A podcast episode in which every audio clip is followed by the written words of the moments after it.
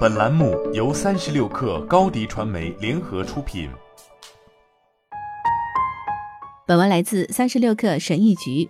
泽拉罗伯茨的经理告诉他，她是北卡罗来纳州阿什维尔索尼克汽车餐厅业绩最好的女服务员之一。但在疫情期间，罗伯茨也曾质疑过自己的工作。有些顾客不守规矩，而且不戴口罩。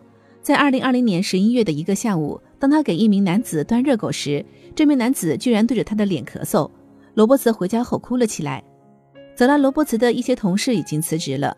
二十二岁的罗伯茨可以看出，经理们正为员工辞职的事情发愁，所以他没有离开，而是写了一份请愿书。罗伯茨说：“员工们受够了，餐馆也绝望了。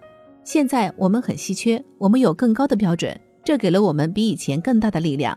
由于美国的劳动力减少了四百多万人，而且辞职率很高，雇主们都在拼命招聘。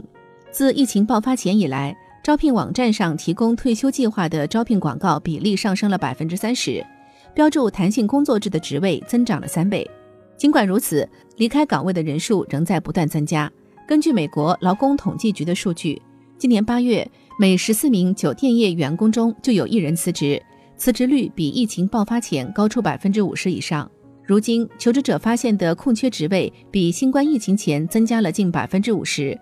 由于各行业新的灵活的工作安排，许多人可以将寻找工作的范围扩大到家乡以外。经济学家茱莉亚·波拉克说：“职位空缺增加了百分之五十，这给了求职者更大的优势。企业正在争先恐后地为员工提供新的福利，包括奖金和家庭保险计划。”一些酒店公司向管理人员承诺高达七点五万美元的住宿奖金，以防止挖人。与此同时，员工们也正借此机会向老板提出更大胆的要求。三十三岁的亚当·瑞安在弗吉尼亚州克里斯蒂安堡的一家塔吉特百货工作。自二零一七年他在塔吉特百货工作以来，一直试图组织没有加入工会的同事，要求更高的薪酬和工作条件。在疫情之前，当瑞安请同事们在他的请愿书上签名时，同事们的脸上常常浮现出恐惧的表情。但最近几周，瑞安的同事们一直渴望听到他的想法。许多人同意加入他的运动，要求为在疫情期间工作的人支付每小时两美元的危险工资。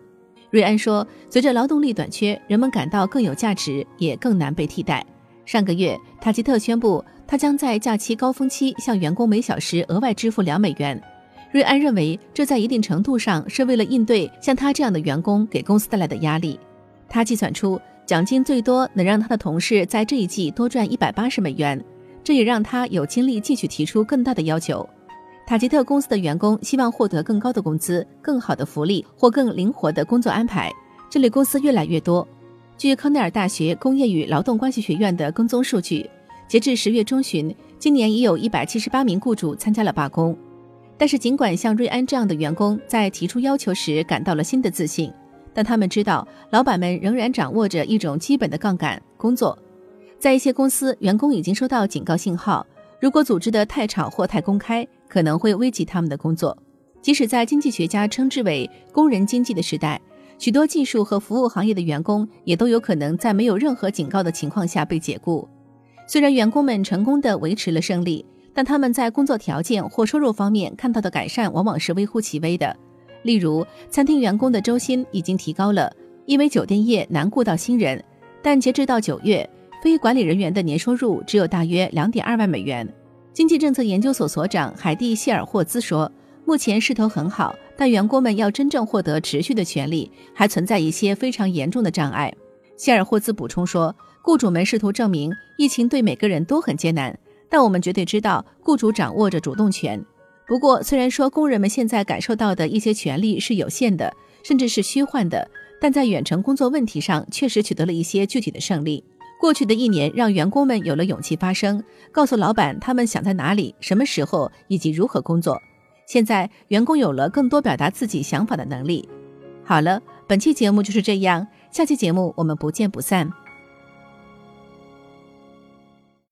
高迪传媒为广大企业提供新媒体短视频代运营服务，商务合作请关注微信公众号“高迪传媒”。